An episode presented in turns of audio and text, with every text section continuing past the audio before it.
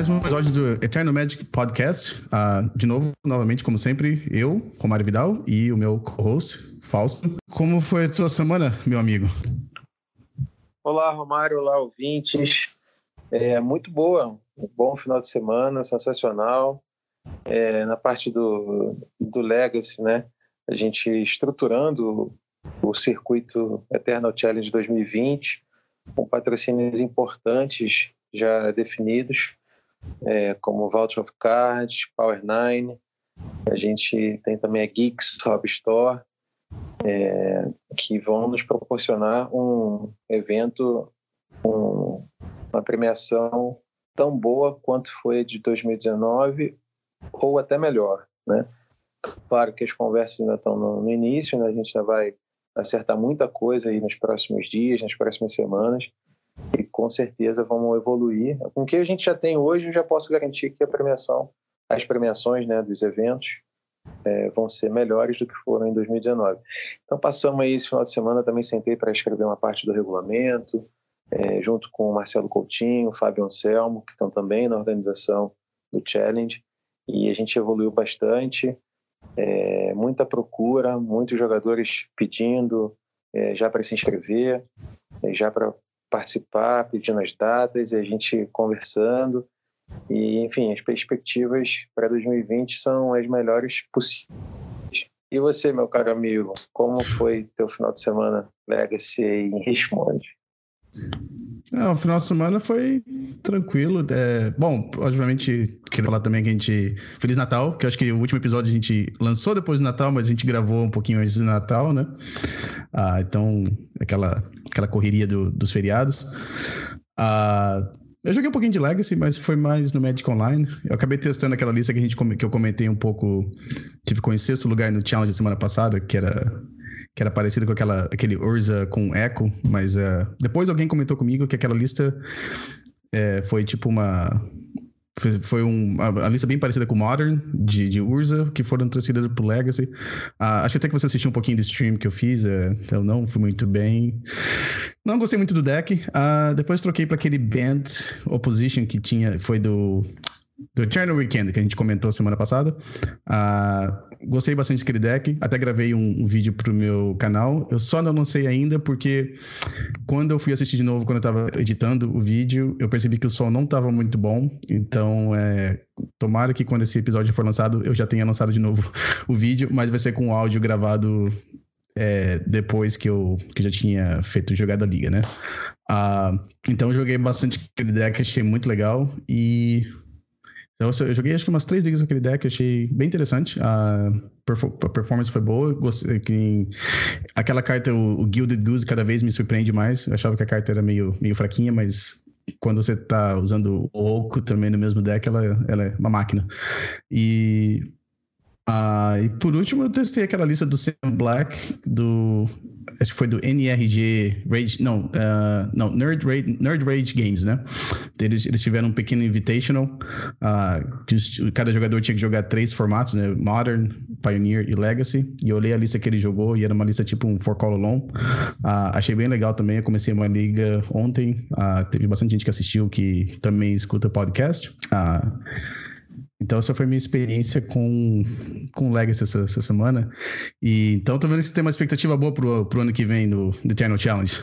É, você tem que divulgar logo esse vídeo aí, né? Fez 5-0 com a lista, né? E é uma lista diferente. Oh, isso... tá curioso para ver, estão pedindo já para soltar logo. Eu tava até achando estranho que você, você tava demorando um pouco, mas está explicado, então. Está sendo feita uma recomposição aí do, do som para que, claro, quem, quem assista tenha uma experiência melhor, né? É, é, foi um pouquinho de spoiler, mas é, não, foi, foi o primeiro 5-0 que eu fiz assim gravando. Uh, então vou ter que gravar de novo. Vai ser um, vai ser um vídeo comentando o, o, o evento, né? O evento não, a, a, liga, porque o áudio original não ficou, não ficou muito bom. Aí uma coisa que eu tentei mudar um pouquinho no formato dos meus vídeos no YouTube é que eu percebi que tentando gravar a liga inteira de uma vez só é, é meio cansativo. Eu não tô acostumado ainda a comentar o jogo uh, enquanto você está jogando assim. Então, essa liga eu tentei gravar cada partida mais individual. Então, talvez seja para perceber um pouco, uh, mas eu acho que no geral fica uma, uma experiência mais agradável para quem está tá assistindo, porque o comentário acaba saindo um pouquinho mais legal. Uh, e Fausto, antes de começar a falar de Magic mesmo, eu queria falar que teve. Bom, aquele, aquele 20k que a gente viu que ia ter em Missouri, que a gente comentou porque a premiação era absurda de boa, uh, foi esgotado, já vendeu todos os, os, os ingressos para jogar no campeonato, uh, mas o, o Jeremy Arson, acho que é o nome dele, ele tem um Twitter e ele falou para quem tiver interessado ainda para mandar mensagem pelo Twitter que ele vai deixar uma lista de espera que se alguém cancelar você pode tentar jogar ainda. E ah, a outra coisa legal que eu achei. É, eu achei bem legal a atitude dele, né? Ele falou que, ó, esgotou, mas ele falou que nos últimos eventos que ele fez desse tipo, teve gente que cancelou e ele, te... ele faz uma lista de espera em ordem de, de chegada, né? Aí ele entra em contato se alguém quiser pegar o lugar. Uh, e a outra coisa que eu, que eu percebi antes de a gente gravar aqui o episódio é que o, o, o site que a gente vê, a gente usa para hostear o podcast, é, além de mostrar os países que a gente tem a, a audiência também mostra uh, as regiões. Né? E o, aparentemente o Rio de Janeiro é o nosso maior fã do, do podcast.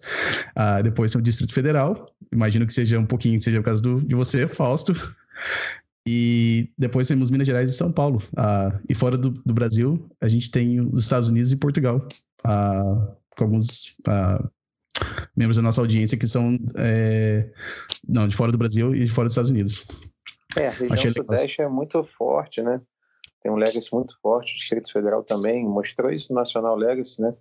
É, tanto o Diego quanto o Daniel fizeram resultados excelentes lá e, e o restante também, os jogadores que participaram. É, a galera acompanha mesmo, assim, acompanha, participa, dá feedback. É, são, são cidades aí que você mencionou que, que estão muito bastante assim, tem bastante tem muito jogador né? E tem muito jogador qualificado que está interessado em acompanhar as novidades e debater o formato. É, isso é muito bacana. É também acho acho bem legal isso mesmo. Ah bom então a gente pode começar aqui. A gente queria fazer um, um episódio hoje que vai ser um episódio. É vai ser o nosso último episódio é, isso, vai ser a nossa retrospectiva de 2019, vai ser o, último episódio que a gente vai lançar no ano, uh, nosso oitavo episódio, uh, mas a gente está aqui, a gente queria falar um pouquinho do, das coisas que aconteceram em 2019 em relação ao Legacy, e no finalzinho a gente vai falar um pouquinho da nossa, que a gente, que a gente acha que vai acontecer em 2020, né? Uh... É, provavelmente você vai estar ouvindo esse episódio nos primeiros dias ali de 2020, né?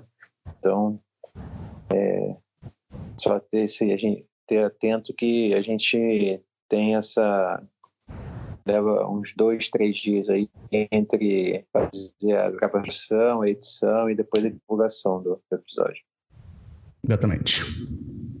Uh, bom, então uh, a Channel Fireball ela publicou um, vários twitters, é, tweets é, nas últimas semanas dos, das cartas mais jogadas no, de cada formato, para falar a verdade. Ah, e eles colocaram de jeito assim. Tava um pouco complicado de ver, porque foi no Twitter e não foi tudo no mesmo tweet. Eles é, ficou meio espalhado assim, e também no meio tinha tinha os outros formatos também.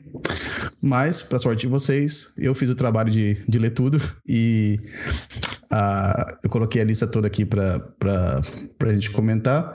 Então, o que a, que a Channel Fireball fez, ela colocou, ela separou por tipos de cartas, né? Então, os planinautas, criaturas, instantâneos, e eles colocaram as cartas que foram mais jogadas, as cinco cartas mais jogadas é, de cada formato. Uh, no Legacy, os Planinautas, a gente, surpresa nenhuma, Jace foi a, carta mais jogada. Ah, tivemos o Karn, o René Six, o Oco e o Teferi, o Teferi, o Teferinho, né? O de três, três custos. Ah, o René Six tá banido no, no formato. E o Oco, eu acho que se essa lista fosse um pouquinho mais adiante, talvez tivesse mais à frente do Carne, né? O que, que você acha, Fausto? É, eu acho que tem basicamente duas formas de a gente olhar para esse trabalho que foi feito pela muito bom, importante, feito pela China Fireball, né? primeira é, assim, é que as cartas né, de 2019, é, principalmente as que tiveram mais impacto no Legacy, elas foram lançadas da metade do ano para cá, né? Portanto, elas tiveram menos tempo para poder né, participar dos torneios e, enfim, somar o número de cópias como, como foi o, o critério usado pela, pela Channel, né? Uhum. A outra forma que a gente tem de olhar é que 2019 assim, é consenso né, entre todos os jogadores, todos os formatos. A própria empresa já publicou um artigo dizendo que né, foi intencional, subiu o nível. Então, assim, 2019 foi um ano que né, um, um furacão que passou, digamos assim, no Magic. É, e, e aí essa é a segunda forma de, de olhar para essa lista, né, que você vai ver Ponder, Brainstorm e Delver nas suas categorias entre as mais jogadas. Ou seja, passou o furacão e a gente percebe que o, o Legacy te, tem suas bases sólidas. Né? É, a, gente, a gente vê que a estrutura do Legacy ela permanece em que pese a entrada de né, cartas super poderosas que foram lançadas. Uhum.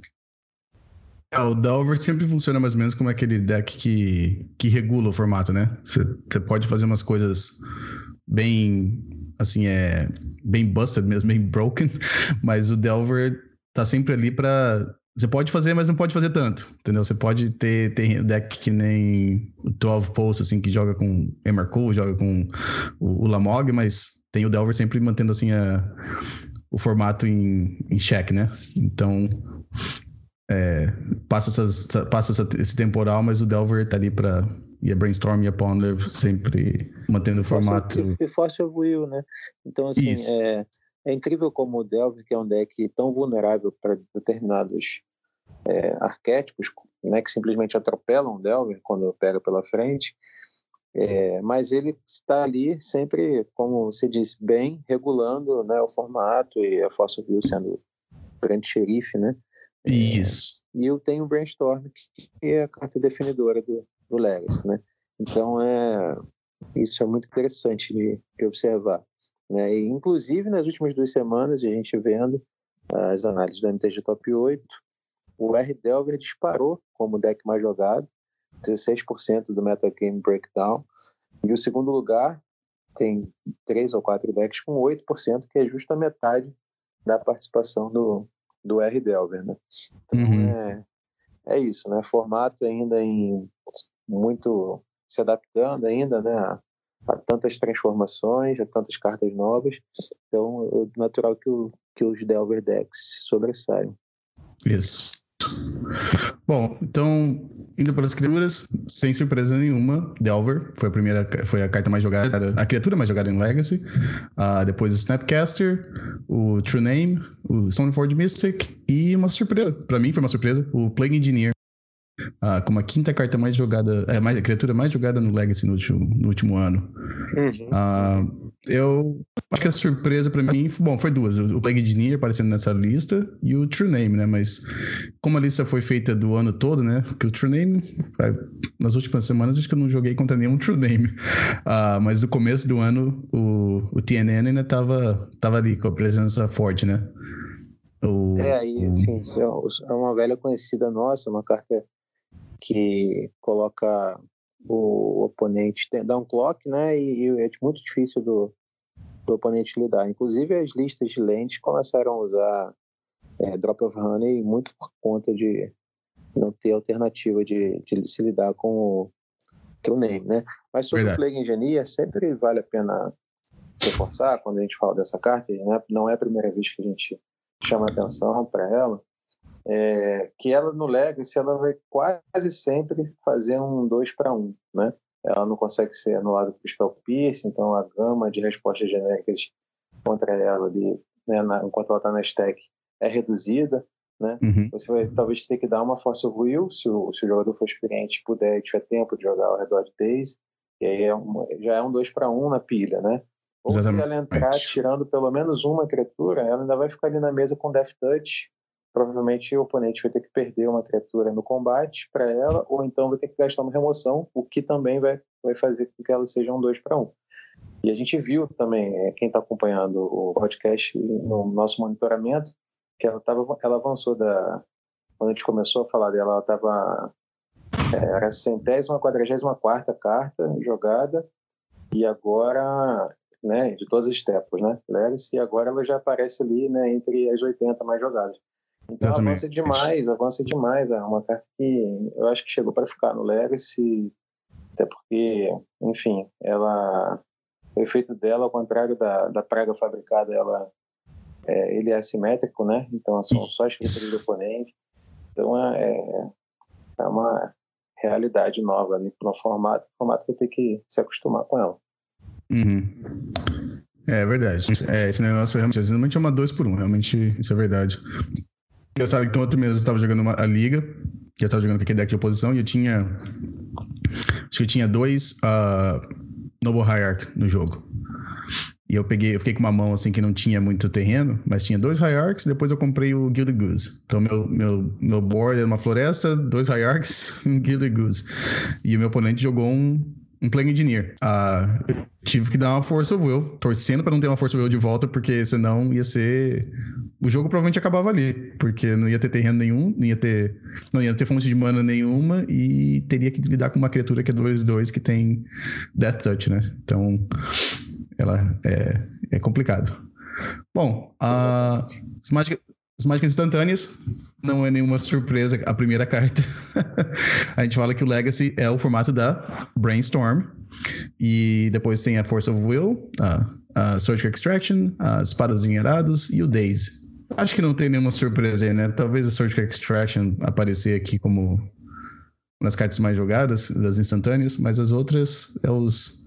Talvez eu senti falta de ver o raio aí, talvez. Era uma carta que eu esperava ver. O que, que você acha, Fausto? É, eu acho que é, é aquilo que a gente tinha falado. O pacote de instantâneas ele direciona para essa forma de enxergar é, 2019, né? Passa o furacão e o Legacy continua é, firme e forte, seus alicerces muito bem fundados. É, e a gente tem é, exatamente um, uma carta que é restrita no Vintage, né?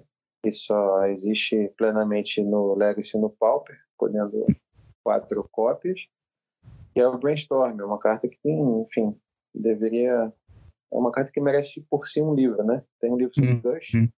Exatamente. Se, se, é que já não tem um livro do, é, do Brainstorm, porque tem tantos usos, né? A carta, ela, ela consegue. Só para o pessoal ter uma ideia, né? ela vira jogos que você acha que já estavam perdidos, né? Às vezes você lá com né, o board desfavorável, é, segurando duas lentes na mão, de repente você compra um brainstorm e do topo puxa e muda tudo que vão é, que podem te virar o, o, o jogo, né? Então é acho que assim a gente não sabe como é que vai acontecer nos próximos seis meses, né? As cartas de 2019, de junho para cá, maio, junho para cá, elas já uhum. vão completar um ano, né? Então vamos ver como é que o formato encara essa enxurrada de de, de, de staples que foram jogados no formato. Uhum. Mas uh, esse primeiro retrato, nesse momento, indica que o Legacy vai bem obrigado. Ah, você falou o negócio de livro do. Eu lembro que teve, acho que foi o livro do Steve Menini, né, que ele fez sobre o, o Gush. Mas é, não é um livro, mas para quem tiver um pouco interessado, porque a gente vê a gente. Mais jogadores mais novatos no formato jogando com Brainstorm. É, o Brian Koval, aquele que ganhou foi campeão do Vintage um ano. Jogador de Legacy conhecido também. Ele fez uns vídeos no, no, canal do YouTube dele bem. Ele fez de uma forma bem didática, assim, bem. Ele explica as coisas bem devagarzinho. Uh, ele fez um vídeo sobre Brainstorm, assim, várias situações de como jogar com a Brainstorm, assim, pra você melhorar as chances de você jogar mais correto. Uh, para quem tá escutando, se quiser dar uma olhada assim, até para quem joga Legacy há um tempo já, acho que vale a pena dar uma olhada no vídeo dele. É, que nem eu falei, é bem, é bem didático assim o jeito que ele fez. Ele fez uma apresentação tipo no PowerPoint assim, e é o Brian Koval, é, foi o campeão do Vintage acho que do ano retrasado, acho que foi. Uh, é, eu acho, eu acho, eu acho legal para quem. Ele fez, ele fez uma série de alguns vídeos desse jeito, mas eu sei que do Brainstorm eu assisti e teve umas coisas que eu não, nunca tinha pensado antes. Ele mostrou de uns ângulos diferentes e eu acho que é legal para quem tá. para quem, falei, para quem é novato no formato e para quem já joga um tempo já também. também. Sempre aprende alguma coisa nova. É, ah, então, série você... vai lembrar que 2019 completaram-se 20 anos do artigo do Mike Flores, né, que a gente falou já. Uhum. Vale a pena, né? Retrospectiva. É, aproveita lá que vai ver o, o vídeo do Brainstorm releia o artigo, um artigo que não é muito grande, mas que traz conceitos básicos que são fundamentais para você entender o conceito do, do jogo, não só aí não é só o Legacy, vale para qualquer outro formato, é, e você melhorar também o seu, seu jogo, né? Que se chama Who's the Beat Down, né? Então, Isso. saber a cada instante do jogo, né? A cada turno, cada mão que você equipa, é, quando não sabe o oponente, quando sabe se está no play, quando sabe é, se está é, na draw, é, saber colocar né, como o agressor ou como controle, né? Então isso aí é, é muito importante, é um artigo muito enriquecedor. Os da Beatdown tem tem acesso livre né, na internet, se não me engano está hospedado no site da Star City e fica também isso. essa dica. É, acho que era do, daquele site do Dojo, né, que tinha vários Isso, exatamente. Isso. Bom, uh, então, indo para os feitiços, também alguma maioria das cartas que a gente já esperava. Primeira carta o Ponder, que normalmente a gente vê sendo jogada junto com a Brainstorm e a Force of Will. Uh, então tem o Ponder, o Thought Seize, depois o Preordain, o Council's Judgment e o Duress. Uh, hum, talvez o Council's Judgment aqui a única talvez seja pouco mais diferente, mas as outras são as cartas que a gente esperava mesmo ver, né? O Thoughtseize, The Responder. Essas normalmente você, quando são jogadas, são jogadas em múltiplos de quatro, né? Então, ah, tá aí talvez o motivo de aparecer tanto aí, né? Uhum. Ah, bom, Legacy. São, são, são, a gente tem duas, duas azuis, duas pretas e né? entre os feitiços. Isso. É, o Council Judgment, com certeza, devido ao sucesso, a volta com toda a força do Defentex, né? e também ao sucesso do, do Miracles, né? que voltou também com tudo. Né? É, a carta branca que. É, a carta branca que pega qualquer coisa, né? Então. Isso, exatamente. Começo... Pega qualquer coisa, assim como o Tatsika, né?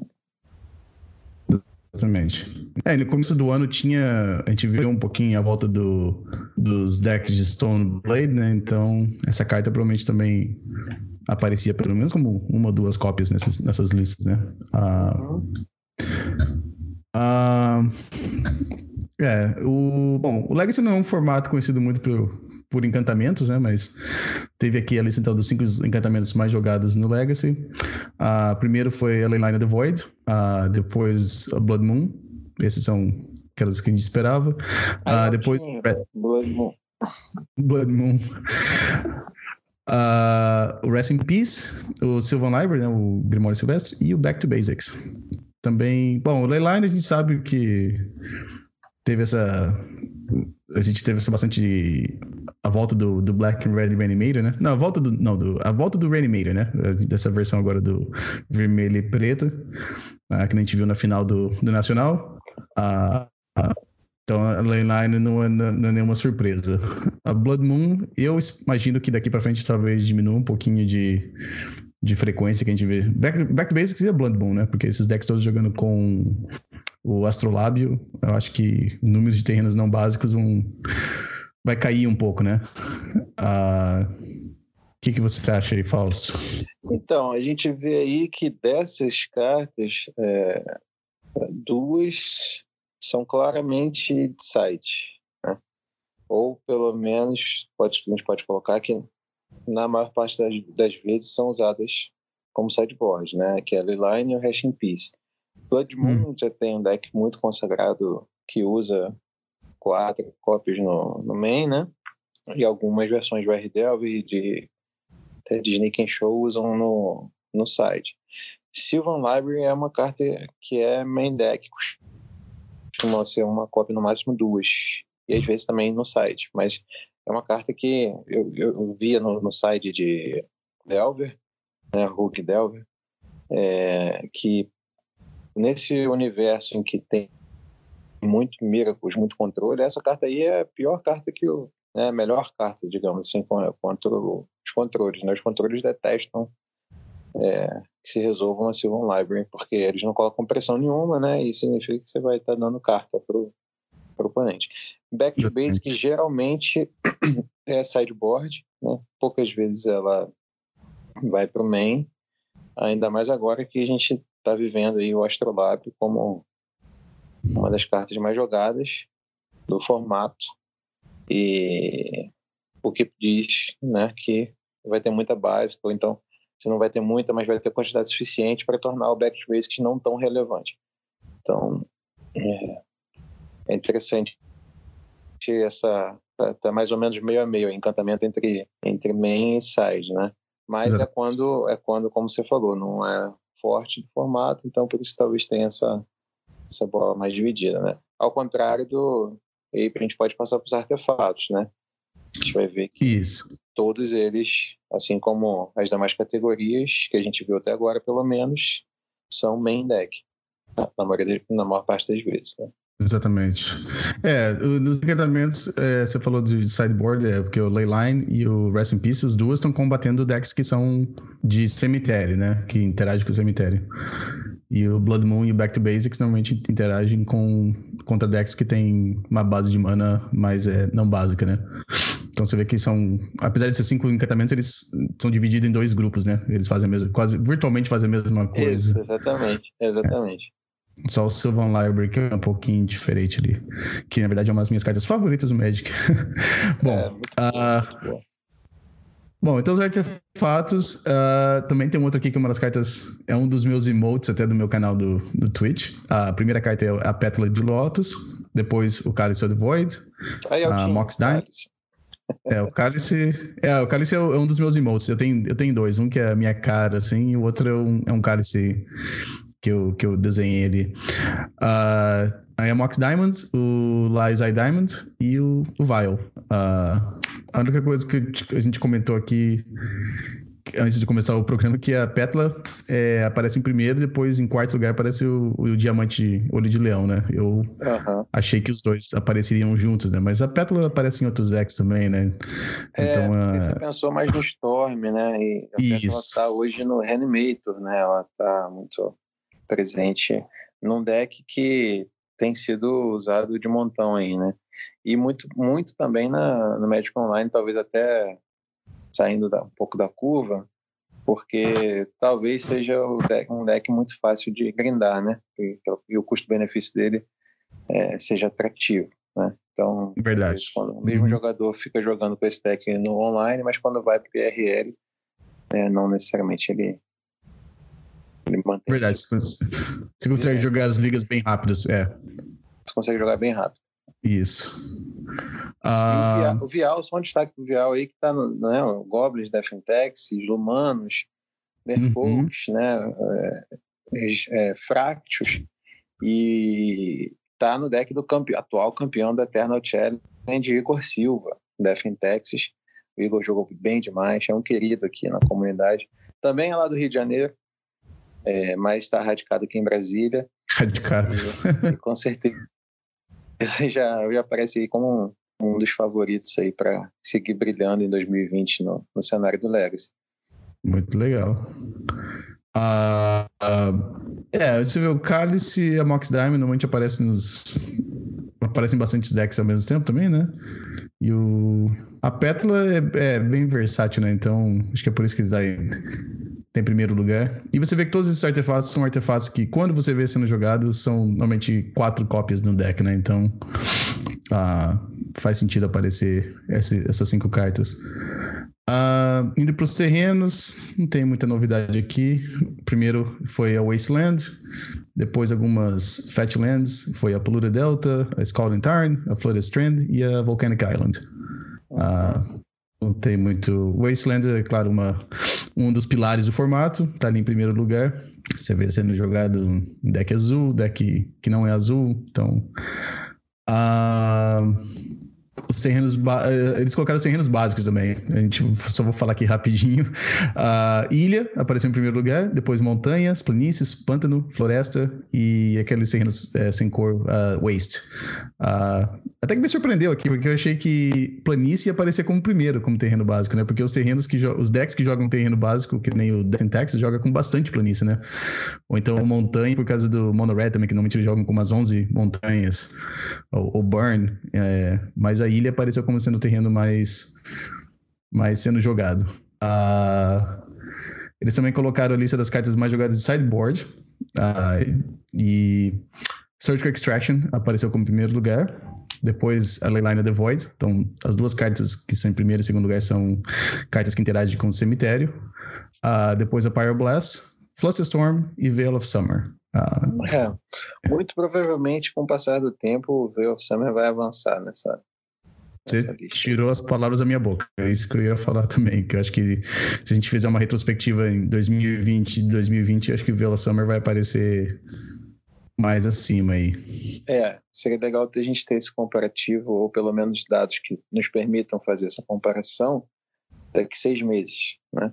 Uhum. Que aí vai ser ter o espaço de, de um ano, né? Desde que Isso. essas cartas foram começaram a ser introduzidas no formato. É, seria legal ter, um, ter uma referência aí. Ah, ah, é, pode falar. Antes da gente passar pro, pro próximo quadro aí, uhum. é, a gente tem que fazer uma correção. É, oh, sim. Pedir desculpa aos ouvintes. No episódio passado, a gente trocou o nome do jogo que ficou em décimo lugar, é, jogando com Dredd, Manaless Dredd, no National Legacy deste ano de 2019. Não foi o Fred Camelo, o Fred jogou com Pox. Também fez top 16, se não me engano. E o nome do jogador é o Mingote, que fez o décimo lugar com o Manaless Dredd. Então, parabéns ao Mingote. Correção está feita. Peço desculpas e segue o baile. Tranquilo. É... Bom, a gente uh, dividiu aqui mais ou menos o resto da retrospectiva pelo, pela data que, pelos meses que foram lançadas uh, as edições no ano passado. Uh, quer dizer, o ano que, tá, passou. Uh, bom, em janeiro a gente teve o lançamento do Ravnica Allegiance. esse, esse set não, não, não mudou muito, muito o cenário do, do Legacy, né? Uh, Fausto, o que, você lembra que foi que lançou, que lançou nesse, nessa, nessa edição? Se tivesse parado por aí, não, né, não teria sido um furacão, teria sido só uma brisa. porque eu acho que só entrou, mesmo assim, jogável, aquela Cavaleira do Outono e a, a as linhas lá, como é que é o nome dela em inglês? É o Cindervines. Cindervine, aham. É, duas cartas que jogam em alguns sites, hein? não tem um impacto é, tão grande, né? Então, essas são as cartas que eu me lembro dessa edição, que tenham sido aproveitadas no Legacy. É, eu lembro que essa edição estava para sair, não teve muita, muita surpresa. Uh, eu achei que Cindervine, acho que era a última carta. Que que eu lembro assim. Ah, a Lavínia foi uma que a gente. Eu acho que teve muita gente que achou que talvez ela fosse é, aparecer no Legacy, né? Como em algum deck que joga com Hate Bears, mas ah, acabou que ela foi muito mais usada no, no Vintage, né? Por causa, do, é. causa das moxes, né? Mas, uh, mas no Legacy acabou que não, não vingou muito, não, né? Uh, a outra carta que eu joguei, que a gente viu sendo jogada desse, dessa edição, foi aquela uh, Hydroid, Hydroid Cases, né? Aquela que uhum. joga bastante no, no, no, Standard. Apareceu no, no Food Chain, uh, deu uma outra uma outra opção, né? Porque ela não. A, a parte de comprar cartas e ganhar vida acontece na pilha, né? Quando você casta ela. Então, uh, é um jeito do Food Chain é, conseguir contornar, talvez, contra a mágica, mas.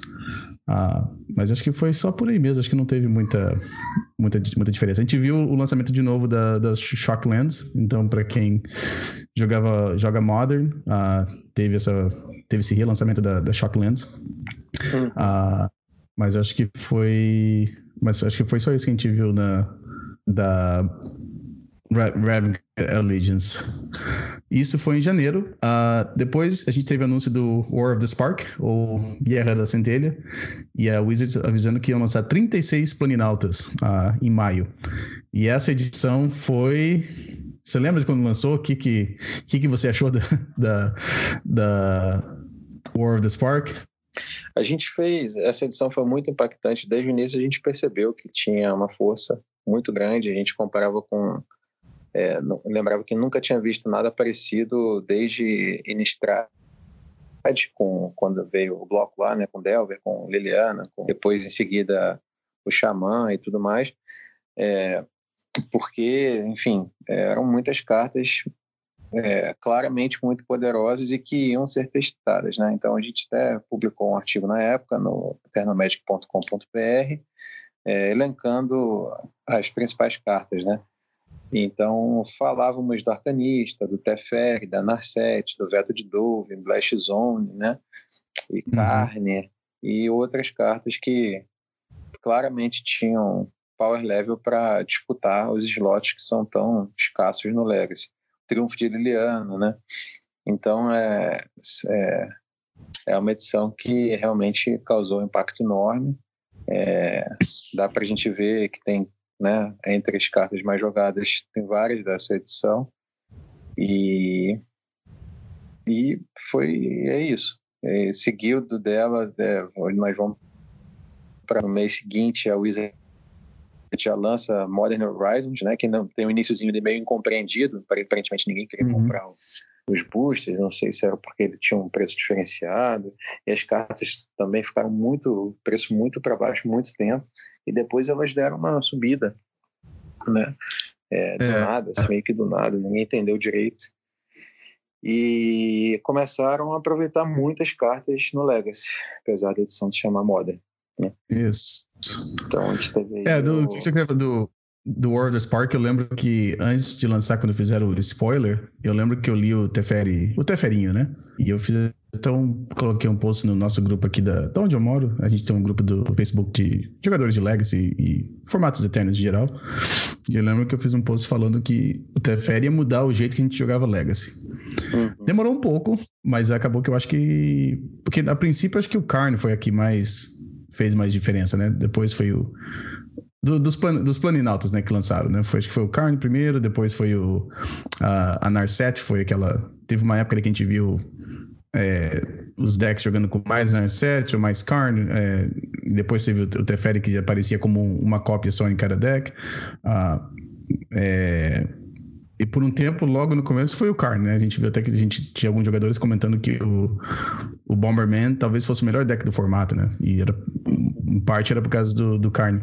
Ah, e agora a gente está vendo mais o Teferi sendo jogado, mas esse, esse, essa edição realmente é, mudou o jeito que a gente joga Legacy, né? É, o Dreadhorde Arcanus entrou no, no deck de, Leg, de, de Delver. Ah, nossa, foram muitas cartas nesse, né, nesse, nesse, nessa edição que entraram no Legacy, né? todas elas mudaram. Uh, o novo Ugin também, né, que teve uma época que a gente viu aqueles decks de 12 posts jogar com. Acho que eles jogavam com todos os Planeswalkers que dava pra jogar, né? Acho que eles jogavam com 4 do Ugin de, de 7 mana, é, 4 do novo Ugin, jogavam com 8 Carnes, né? Jogavam com o Carne da, de, de the Spark, jogava com Carne de Dominária.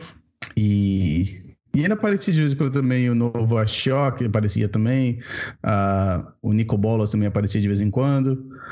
E que nem você falou também, teve o, o, o, triunfo da Liliana, né? Que basicamente deixou o Edge do Diabólico meio obsoleto, né? Não, quase que não, que não dá para jogar. É, acho que você é. falou bem. É, mudou é, e a gente ainda não, não tem como ter noção exata do, do impacto, porque é muito recente. Se você pensar seis meses, está é, indo aí para o 27 ano do médico, né? Do Legacy também, uhum. É, é, muito pouco ainda, né? Então, assim, mas evidentemente já se é sabido que é, determinados arquétipos foram muito melhorados, né? É, qualquer deck, por exemplo, que vai pretende combar com artefatos, Painter, Bomberman, vai ter o carne e vai melhorar muito, né? Então você, você mesmo experimentou isso na Eternal Weekend, você, quando você terminou X3, né? Por uma vitória você não estaria ali na, top 16, digamos assim. Então, é, é, o deck saiu de um, uma coisa meio rogue para um deck que é competi super competitivo, chance de, de disputar campeonato de igual para igual. Né? E, como você tinha falado, é, começaram a testar, não foi muito para frente ainda, mas também não acho que tenham desistido, é, outros tipos de, de, de, de, de, deck mesmo, né? Tipo o Arcanista com Ancestral Vision, né? Decks é, é, com cartas de, que tem suspender. É, uhum. Então, é, isso ainda está, acho que foi posto um pouco de lado, mas ainda se tem aí muito tempo para tentar essa é, formular outros tipos de deck, né, que com as cartas novas é, possam vir a existir. Verdade. Uh, é, realmente, é, teve, teve, teve, eu esqueci, teve essa interação do Dreadboard Arcanus com, a, com cartas que tem custo zero, né, que elas têm é, suspender, né? Exatamente. Uh, Bom, falando nisso, é... não, você, lembra, você falando disso e foi o ótimo jeito de a gente mudar para a próxima edição, que você comentou falando da Modern Horizons. E eu acho que a Modern Horizons era uma edição que quando a gente viu que ia ser lançada, acho que muita gente que joga Legacy já sabia que ia ter cartas que iam aparecer no, no, no Legacy, né? Porque a Wizards estava lançando pela primeira vez uma edição que ia entrar nos formatos mais antigos, é, bom, não é a primeira vez que os, os Commander também entra desse jeito, né? Mas era uma edição que foi feita para os formatos mais antigos, mas as cartas eram muito fortes para ser lançadas no, no T2, né? Uh, era uma coisa que uh, uh, o Gavin Varhey já tinha mencionado nos artigos dele na Wizards que eles estavam pensando fazer um, uma coisa, uma edição desse jeito para exatamente por isso, né? Para poder ajudar os formatos mais antigos, para tentar regular o, os formatos mais antigos, mas não é, lançar cartas muito fortes no, no T2. e e você comentando da, do, do Arcanus jogando com gás custo zero, eu lembro logo no comecinho que teve aquele deck com aquela carta que faz dois... É, acho que faz dois rinocerontes que custa zero manas. Uhum. Ah, eu lembro que teve bastante gente que tentou usar aquela carta com, com o Arcanus e também no mesmo deck jogava com a Ancestral Vision, né? Uhum. Bom, Modern Horizon foi lançado em junho.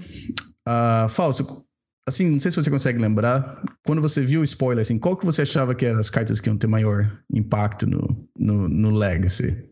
Eu sei que são muitas, mas que você lembra, ah, assim? No, de Modern Horizons, né? Exatamente. Eu lembro que lá, lá atrás a gente é, olhava para Force of Negation, né, como a possibilidade de ser a quinta Force of Will e dar uma, uma resposta mais é, de turno zero, num formato que precisa ser montado para combater é, esses decks, né? É, não porque esses decks prevaleçam, né? É justo, justo o oposto, né? Esses decks não prevalecem porque forma, os formatos possuem todo um leque de ferramentas capazes de lidar com isso. O Vintage que é, tem cartas muito mais poderosas que o Legacy, como Black Lotus, Fear Mox e Ancestral Recall, a gente viu a, o Eternal Weekend sendo disputada na final com uma Black Lotus transformada em Alce 3/3 atacando, né? Por que, que isso acontece? Por que, que um formato que tem tantos aceleradores, tantas possibilidades de combate no primeiro turno, vê uma final terminando com uma Black Lotus transformada em Alce 3/3? Porque o formato possui todo um leque de ferramentas que é capaz de lidar com essas interações muito rápidas, né? Então, não é porque existe a possibilidade de se montar um deck que, que cabe com o jogo no turno 1, que esse, que esse formato vai sempre acabar no turno 1, né?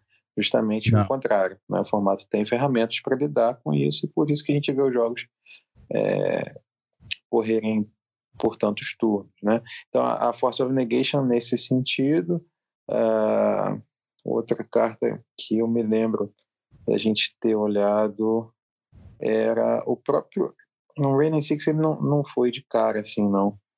É, eu acho que talvez o, o próprio engenheiro, viu? Ele, o pessoal olhou assim, tentou, viu, mas eu assim tem, eu não me lembro assim de cara o que que chamou a atenção. Você tem alguma memória ainda de junho? Tenho. Bom, a Force Negation era uma que, por jogar Legacy, você vê uma carta tão parecida com a Force Will, a gente achou que. Eu achei que ia ser uma carta que de cara ia ter um impacto, né? A gente, primeiro, a gente, eu achando que ia ter. Ia ser uma carta que a gente ia ver uma presença no sideboard de, de alguns decks que precisavam de um jeito de interagir com uma força, uma Blood Moon no primeiro turno, ou, ou interagir com Cálice, né? Daí ela servia como sendo a Força Will número 5 e 6, né? Uh, mas com certeza eu achei que. Então, era Force Negation, o Renin 6. Foi até uma das cartas que eu comprei já no, no na pré-venda. Eu comprei quatro Renin 6 porque eu sabia que a carta ia ser. a carta era absurda. E eu também achava que a Prismatic Vista. Assim, porque é uma Fatland, né? É, que eu comentei nos outros episódios, eu acho que é uma carta que, é, para quem uh, tá um pouco ligado nesse negócio de, da finança do, do, do Magic, eu acho que é uma carta que é boa é, comprar agora, enquanto ainda tá num preço razoável, porque daqui para frente ela só vai subir de preço, né? Ah, você é super fã da vida. Ah, eu, eu, eu não sou super fã, mas eu acho que é uma carta que vale a pena é, investir. É, assim, é, eu não sei se eu compraria várias, mas pelo menos ter o seu playset, porque eu acho que você não vai se arrepender se você joga o formato, assim, né? Ainda mais que a gente está vendo mais terrenos básicos sendo jogados, né? É, Sim, vamos lembrar parte que o Romário ganhou uma Underground Sea com um deck de cinco cores, né? E cheio de terreno básico. Então tinha que ter a vista ali para buscar a vista busca nevado, né? E ela combina bem com o Astrolabe.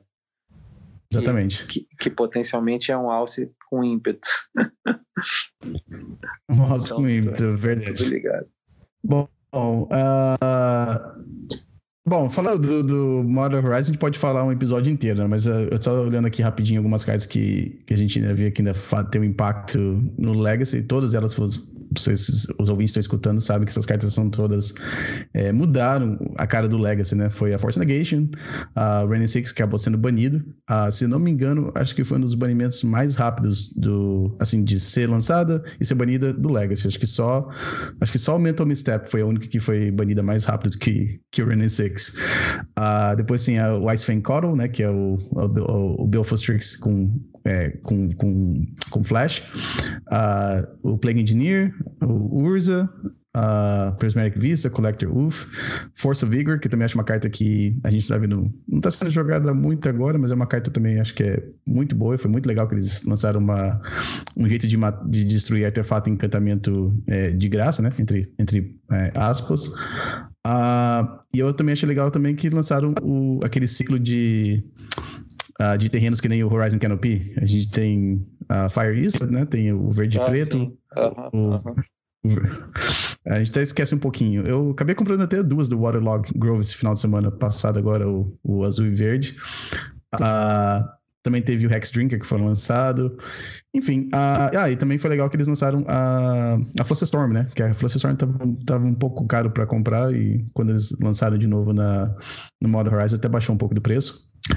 Uma das cartas que eu achei que estava errado foram as espadas. Eu não sei com você, Falso, mas eu achei que alguma dessas espadas novas que eles lançaram é, iam aparecer no Legacy. Aconteceu que não apareceu nada, né? Ninguém, ninguém joga com nenhuma das espadas que foram lançadas no, no Horizon, né? A, acho que a, a, espada Fogo e Gelo ainda é a, é a é melhorzinha né, para jogar no Legacy, né?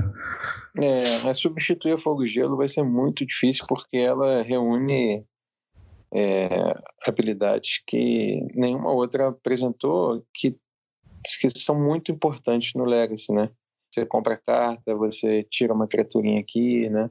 Você pode aumentar o dano direto no jogador e dá proteção contra outras cores que, enfim, tem que é importante. Nome, é, tem um número grande de proteção, é, não vai deixar a criatura encantada, por exemplo, encantada não equipada, é, virar alce, né? Primeiro tem que transformar ela no alce. Uhum. É, enfim, é, é difícil de, de, superar a espada de fogo e gelo. Exatamente. Ah, sem esquecer também do do Daniel, uh, também foi uh, nessa edição que lançaram aquele o Sliver, o Fractus que dá sim, que dá, sim. que dá haste, né? E ele é, cor, é de cores boros, né? Eu não lembro qual que é o nome do do, do Fractus. Ah, aqui. Em é o português é, em, em, português é Rasga Nuvens. Isso, é Cloud Shredder. Uhum, é esse mesmo. Uh, Como é bom, a gente também teve o Astrolab. Como é que fala em Cloud, inglês? Cloud, Cloud, é, Cloud Shredder. Shredder? Aham. Uhum. É, Shredder é tá tipo rasgar e Cloud é nuvem. E Sliver é o, é o Fractus, né? Ah, eles lançaram também a Cass também, né? Que a Cass, antes você não podia jogar com ela em papel, né? Porque a única versão dela era aquele foil do, do Commander. Então ela ficava sempre bem meio curvada, assim. Não sei se você lembra dessa carta. Na época do Checkpile, teve alguns jogadores que experimentaram jogar com a, com a Cass. ah, sim, só tinha... sei, sei, sei, sei. É, na, tinha... época que, na época que ainda valia o Projection Probe, né? Você podia. Isso. É, você, você tinha várias. Era, eles, eles colocavam no, no, naqueles decks de quatro cores, né? Do, do check pile, né? Uhum. Uh, também teve o Rogak, que foi banido no, no Modern, ainda a gente ainda vê sendo jogado no Legacy. Ah, junto também foi o Altar Dimension, né? Que era de Tempest e foi relançado no Modern Horizons. Também foi legal que abaixou um pouco do preço. Uh, Goblin Engineer, que é uma outra versão nova do, do Goblin Welder, né? Do, do Soldador. Meio com, com texto escrito a lá 2019, né? Porque o Soldador é escrito do jeito que as regras funcionam, é um pouquinho diferente. Uhum. Bom, esse foi o, o Modern Horizons, né? Teve muita carta que, que mudou o jeito que a gente joga Legacy, né? Uh, bom, em julho a gente teve o lançamento do Core Set 2020, 2020. O que, que você lembra desse, dessa, dessa edição, Fausto? Ó, primeiro Veil of Summer, né? Disparado. É, carta dessas todas aí que a gente falou é, é a mais jogada de, do, desse, dessa edição no Legacy. O Elvish Reclaimer também está também de, dessa edição, né, do Core 7 2020, lançado em julho. É, Para quem não lembra, é o Elfinho que tutora faz um crop rotation pagando duas manas e virando. E ele pode ser um, plano B para os PG Depths, porque ele fica 3 4 muito rápido, né? então pode, pode ir atacando ali. Uh, foi importante essa edição porque ela trouxe o reprint das leylines preta e branca, né? Então deu uma boa barateada no, no preço delas. Uh, e são essas que eu me lembro. O... No, no Eternal Weekend, você estava jogando com o Reclaimer, né? No seu deck? Tava. É, eu também achei. Eu achei, achei minha carta favorita dessa, dessa, dessa edição foi o, o Reclaimer. Ah, bom, lembrando, antes de esquecer também, você falou que é como se fosse uma Crop Rotation. A primeira vez que eu joguei essa carta no Magic Online, eu não li a carta direito e eu pensei que era uma Crop Rotation. Ah, só vale lembrar que a, o terreno tem jogo virado. Ah, virado, é virado, é verdade. É, isso é, isso é bem, tá... bem relevante. É a primeira vez que eu joguei com o Elvish Reclaimer no, no Magic Online. Uh, eu tava jogando contra Depths. E eu lembro que eu tava com o Reclaimer na mesa. E eu pensando assim: não, se ele fizer o, a Mary Lage, eu procuro a minha Caracas e eu consigo devolver pra é. mão, né? A gente fez a, a Mary Lage no final do turno. Eu ativei meu Reclaimer, a Caracas entrou virada. E eu li a carta de novo e eu concedi, porque não tinha o que é. fazer. É. Não, mas aí também, ah. porque, é, assim, enfim, é um. Você vai ter um próprio rotation infinito, tinha que ter um drawback ali, né? Claro, alguma claro. coisa diferente, senão esse realmente é uma carta importante que está ainda num preço acessível, vale a pena para quem está montando o Pool Legacy pegar logo, porque é Power Level Del Out. Era muito é, essa carta é muito legal. Eu acho melhor. É, eu, a minha carta favorita dessa, dessa edição. E o que você falou, o plano B. De, porque uma criatura 3-4 é. Dependendo do, da época que você está jogando. Como é que o metagame tá, 3-4 é muito difícil de, de, dos decks lidarem, né? Porque se a gente. Agora a gente tá vendo bastante até é, espadas em arados, né? Mas se a gente voltar a ver mais raio, 3-4, o Delver não consegue lidar com essa carta. Uh, Death and Texas às vezes tem dificuldade também, porque é uma criatura maior que, a, que as criaturas deles, né? Então esse plano de, de ser um 3-4 mais agressivo é, é, um, é um plano que dá para ganhar, sim. Uh, Bom, no Core Set né, teve o Field of the Dead, que aparece um pouquinho ainda nos decks ah, de, sim, de lands. É verdade. Uhum. É, um, é um plano B Bom, às vezes pode até ser um plano A deles, né? Porque o deck consegue tutorar qualquer, qualquer terreno e você tem vários. Uh, você tem uma variedade grande de terrenos, né? Então, para poder fazer os zumbis. Uh, também teve o Golos, que agora a gente está vendo sendo jogando um pouquinho mais nos decks de 12 posts, né? Uh, Não pela segunda habilidade, mas pela habilidade que quando entra em jogo você consegue é, também tutorar um terreno e colocar na mesa. Uh, você falou do reprint das Leylines, também teve o reprint da, da Cage. Uh, ah, sim. -huh. Teve a Mystic Forge, que eu joguei também no meu deck de Bomberman. Uh, essa carta foi. Ah, ela foi banida? Verdade, foi... É verdade. Ela foi restrita no Vintage, né? Isso. Uhum. Junto foi... com Carne e a Narset, recente, mais recentemente. É, que essa carta era. No Vintage eu vi algum. Assim, alguns jogadores jogando no Magic Online assistindo stream. Ela realmente tinha que, ser, tinha que fazer alguma coisa no Vintage, porque era muito. Com tanto artefato que custa zero, ela, ela tava muito forte mesmo no, no formato. Uh, também lançou aquele dinossauro, o 7-6, que você tem que descartar uma carta todo turno, o Rotten Resigor. Uh, não, Regisaur. Uh, a gente viu alguns jogadores experimentando com ela no, no Black and Red Reanimator, né? Como sendo uma outra opção de, de ataque, né? Uhum. Uh, uh, aí um pouquinho menos, a gente viu o Shifting Ceratops, é aquele dinossauro. Alguns jogadores tentaram experimentar com, com essa carta, mas não sei se foi muito bom. E é, eu, eu vi o Summer que provavelmente foi, foi, o, foi a melhor carta lançada no, na, na edição, né? Que nem, que nem você falou, Fausto. Nossa, é tanta carta ah. nova, né? Tanta carta poderosa. Isso tudo num ano só, já acabou o ano. Não tem mais nada, tem. acabou agora. Ah, e, e tem outro aqui, que eu tô olhando aqui. Ainda teve a Chandra de seis manos, que, que, a gente vê um pouquinho ainda. Não, a gente vai terminar essa, essa.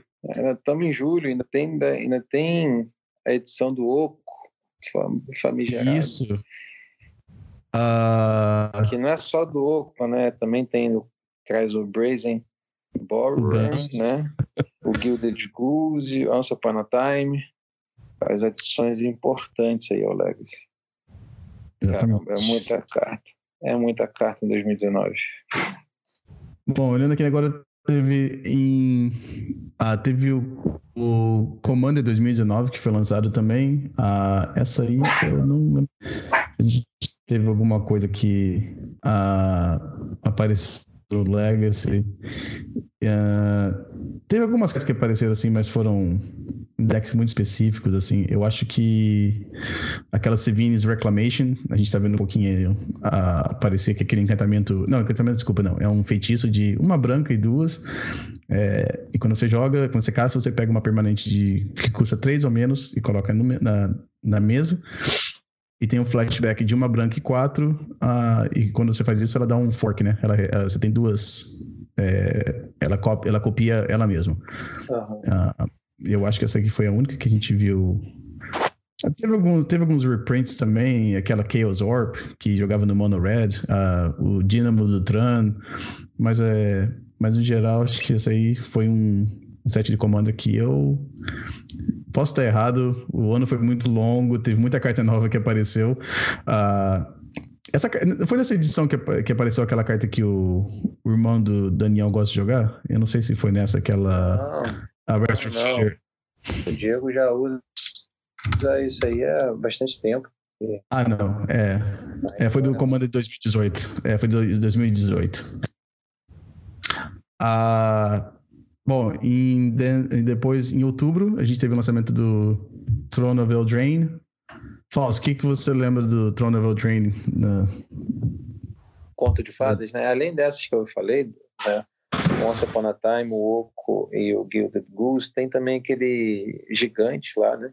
Tá jogando em alguns decks que não deixa prevenir o dano. Aham. Uhum. É... que mais? Eu me lembro, me lembro dessas quatro, assim, como cartas que estão no Legacy aí.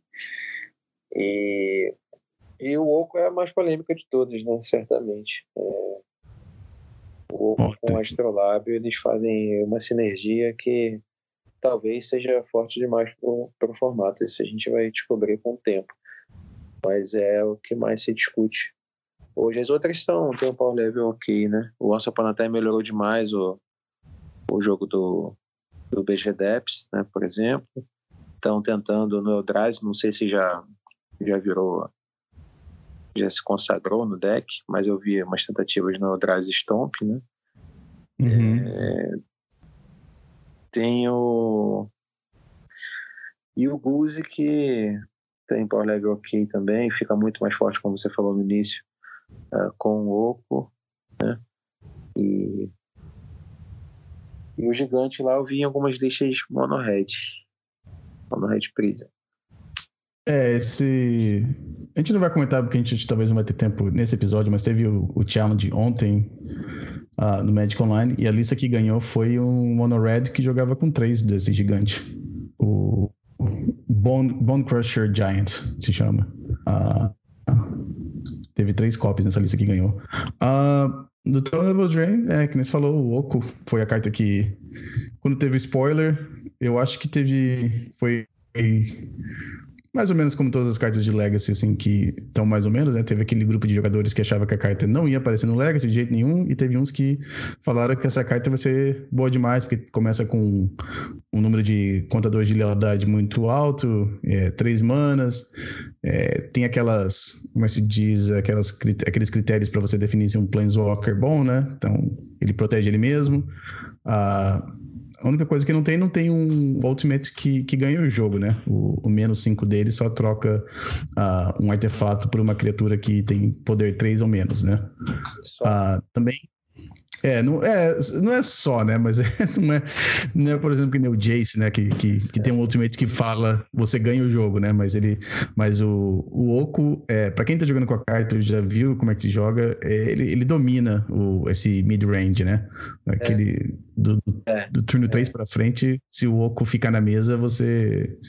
Fica difícil de você conseguir virar o jogo. Ah, o Brazen Boar, que nem você falou, que é o, aquela a fadinha que, que devolve uma permanente para a mão. Essa carta eu só tive chance de jogar com ela recentemente, nesse último final de semana, e cada vez que eu joguei eu fiquei muito impressionado. Eu achei a carta muito boa também. Tá um pouquinho cara agora, né? Eu acho que, não sei se está sendo jogada no T2 ou em algum outro formato, mas é, mas é uma carta muito boa. Eu acho que me surpreendeu também. Ah, é, tem essa vantagem de ter bem versátil, né? Você tem, você pode dar uma dar um jeito para os decks de, de lidar com a amarelagem no primeiro jogo, é, o cálice, e você ainda tem do outro lado do lado da criatura como se fosse um Vendilion Click, né? É uma criatura 3-1 com voar e muitas vezes no Legacy a gente não vê muita criatura com voar a não ser o, o Delver, né? Ah, é. E... Ela já conquistou espaço no, no Delver que está sendo mais jogado atualmente, que é o R Delver. Duvido que saia do deck. É muito versátil, como você falou, né? Ela pode uhum. né, destravar um board que esteja. Né, o R tem muita carta de costume, então o cara se incomoda demais, ou eventualmente um pouco, então alguma outra carta que esteja lhe incomodando, ela pode destravar. Ou simplesmente abrir, como é um deck tempo, simplesmente abrir espaço. Às vezes precisa de um ataque só a mais, né? Então você dá um bounce no bloqueador. Né? É, ela pode voltar como criatura com flash. Né? Se tudo isso for ruim, ela pode ser pitch para. Então, é, essa aí já é a tendência dela e a gente vê subindo, cada vez sendo mais jogada e ganhando posições no, no segundo ano TJP 8, né, no Meta Game Breakdown. Então, essa cartinha realmente ela é muito importante pro, pro Legacy e está indo super bem. Uma carta que tem um power level adequado formato, né? Eu acho que ao contrário da, do Oco, né, que se discute, né? O Oco, inclusive, eu soube que está jogando até no, no Burn Modern, né? Tá jogando foi, ah, é. banido, uhum. foi, banido, foi banido do T2, banido do Pioneiro.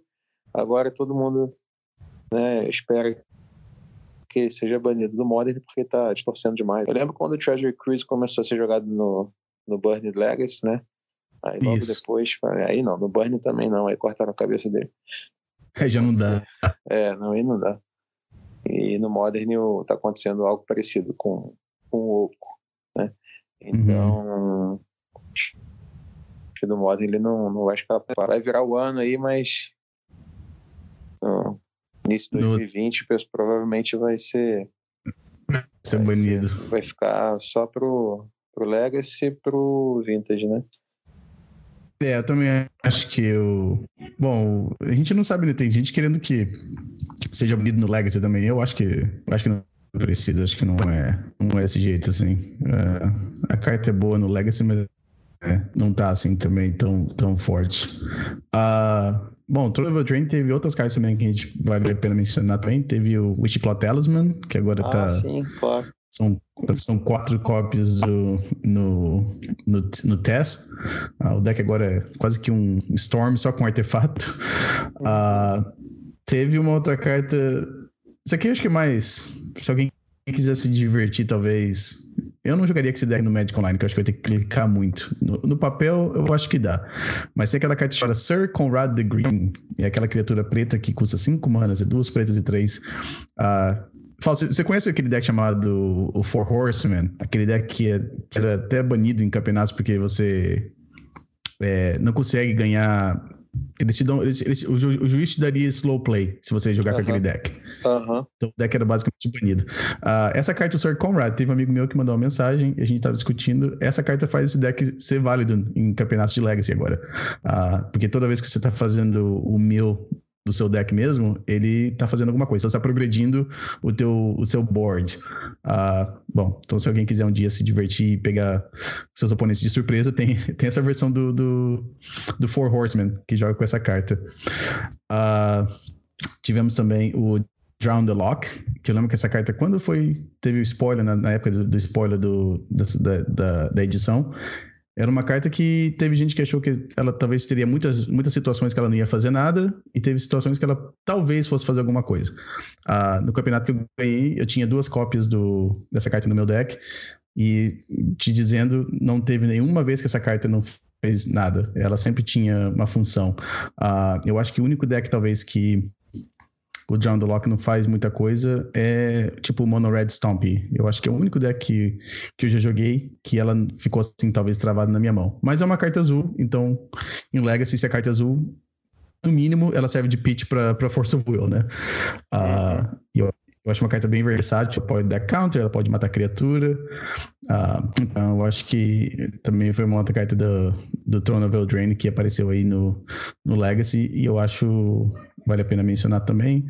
Uh, tivemos aquela Mystical Dispute, é, que você e eu, a gente testou naquele deck de, de Urza.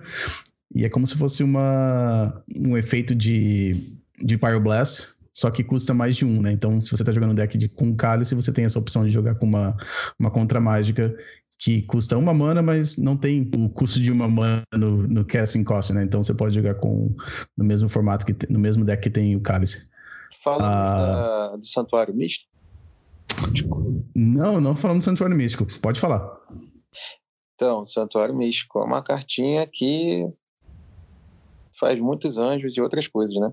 É o terreno, a ilha, né? Que você pode buscar confete e tudo mais. Se quando ela entrar em campo, você controlar outras três ilhas, pelo menos, ela triga uma habilidade que é pegar um instante ou sorcery do seu cemitério e colocar no topo do seu Grimório. Então, é uma carta que está sendo bastante usada aí no, no, novo Miracles, né? E em algumas versões de controle também, né? E é, eu tô curioso para né? ver alguém testando, ver testando. Ah, é no site do Grixdelver. Você sabe o que uhum. ver alguém testando com ela com counterbalance. Uma opção buscar com a De colocar uma. É, vira uma é, também. né? Tá. É, com, no, no Grixis Delver, até. Não sei uma correção, mas uma coisa que eu percebi depois que a gente é, gravou o episódio. No Grixis Delver você tem a opção de sempre usar o Days depois, né? Pra devolver ah, pra tua mão. Sim, é verdade. Então, então, você pode fazer o. Como é que é o nome da carta que eles estavam jogando? A Painful Truth. Você usa Fatland para pegar o, o Mystical, o Santuário Místico, né? Coloca uhum. em cima, depois o jogo decorre um pouco, você pode usar o, o Days para devolver o Santuário Místico de novo pra tua mão, faz de novo e continua fazendo assim. E é um jeito do, do deck de Delver de, de é, não, não ficar para trás o número de cartas, né?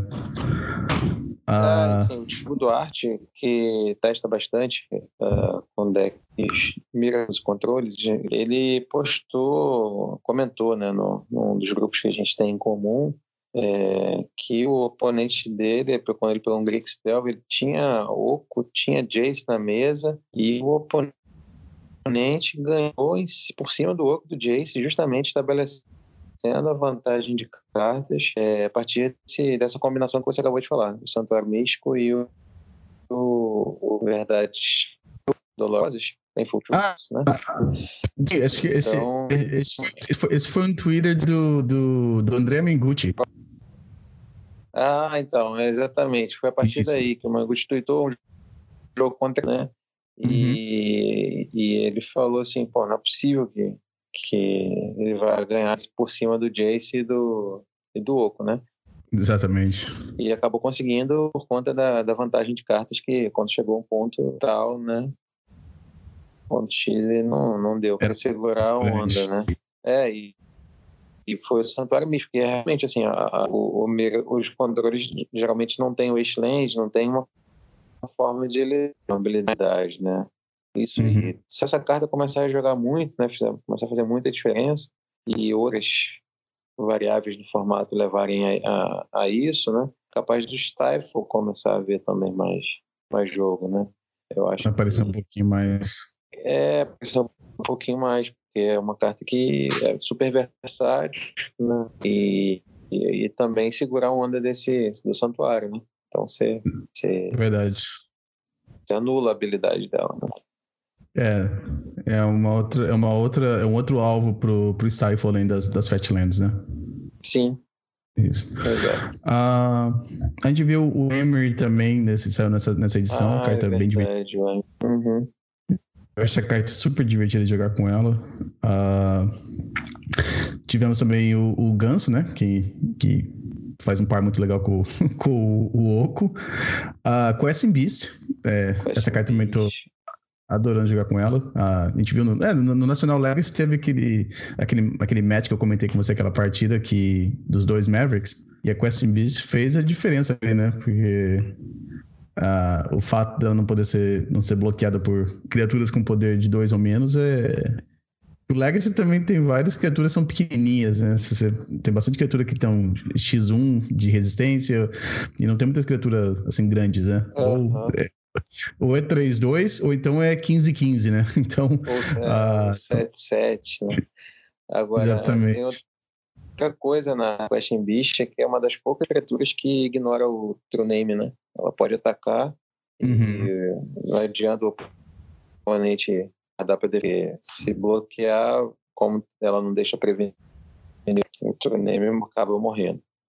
O que é um pouco incrível, assim, né? À primeira vista, mas é assim, né? Eu vi um, um tweet, não sei de quem que foi, que eles postaram uma foto, um screenshot do Magic Online que era, era uma Quest Beast atacando e o oponente bloqueando com o Progenitus. Ah. pois é. Não, não acabou bem, não acabou bem pro, pro controlador do, do Progenitus. Uh, e aqui uh, tem uma outra carta que eu queria mencionar, que talvez um pouquinho talvez de previsão para o ano de 2020. Tem aquele Royal Scions, não sei se você viu esse Planeswalker. Eu lembro que quando ah, lançaram. Eu tinha mais eu tinha mais esperança que ia, que ia aparecer no, no Legacy. Né? Acabou que até pensei em jogar com o Arcanista, né? Que você pode fazer ele ficar um pouco maior. Ah, o uh, que, que você acha, Falso? Você acha que tem chance de jogar essa carta no Legacy ainda? Tem. Tem, cara. Tem sim. Colocar um off dela no R Delver, por exemplo, no, da, da, na mão de um cara que saiba jogar muito com deck, ele provavelmente vai conseguir resultado. É, mas, assim, é, é aquela carta que a gente olhou, achou que fosse ela na edição. Tinha ali um outro plano que fazia token de comida, que ninguém sabia o que, que era, com a uhum. mesma, o mesmo custo de mana convertido. E todo mundo achou que seria essa, né? E e depois aconteceu tudo o contrário. Ela ficou de lado. E... É. Mas é, é isso, dentro da Shell azul, dentro do azul, tudo pode ter um segundo uso, pode ser pitch para fogo, é, enfim. É por, por, isso que fica mais fácil no, de usar, né? A testagem nessa, nessa cor. Mas claro. é, até agora ainda não, não teve alguém que se dispusesse a colocar um off dela. Mas ela é uma carta que tem um power level legal. Não acho que ela seja ruim, não. Acho ela ok. É, e, e é bom também essa carta que o preço dela tá baixo ainda. Talvez se alguém quiser especular nela aí, eu acho que talvez no futuro apareça um pouquinho mais no, nos, nos, outros formatos. É, até talvez no Modern, Pioneer, talvez a, apareça um pouquinho mais. Uh, falso, você queria. Bom, isso a gente, a gente acabou aqui com, com as edições que foram lançadas em 2019, né? Foi. E acabou no tempo também, já tá. Já chegamos no final do nosso tempo que a gente propôs. E agradecer de novo aí a todo mundo que tá. Foi legal ver aquela tabela que você mandou, alguns episódios com mais sem acessos, né? Nesse, logo nesse início. Tomara que 2020 a gente multiplique isso aí. Agradecer a todo mundo aí que está dando feedback para a gente. Comunidade é bacana demais. Seguimos firmes e fortes no para me achar, né? O Romário sempre gosta que fale eternomedic.com.br ou mandar e-mail para eternomedic eternomedic.com.br Exatamente. É, uh, para me achar, o jeito mais fácil é no Twitter, é Romário Neto 3. Uh, também sempre com uns vídeos novos no meu canal do YouTube. E eu faço um stream esporadicamente uh, no Twitch, é, é twitch.tv barra Romário Vidal. Uh, e eu acho que isso aqui acabou com o nosso último episódio do, do ano, uh, Falso. Último, Oitavo episódio. Último episódio de Feliz. Último episódio de 2019, Feliz 2020. Espero que a gente consiga gravar pelo menos 50 episódios, um por semana em 2020. E é isso. Valeu demais para quem assistiu aí. Sugestões são bem-vindas. Um grande abraço. Feliz ano novo aí para você, Romário, sua família. Tudo de bom. Mesmo. Feliz ano novo para vocês também, Falso, e para a família. E muito mais legacy para a gente no, nesse ano novo que tá, que tá vindo aí. Valeu. Um abraço. Um abraço. Tchau, tchau.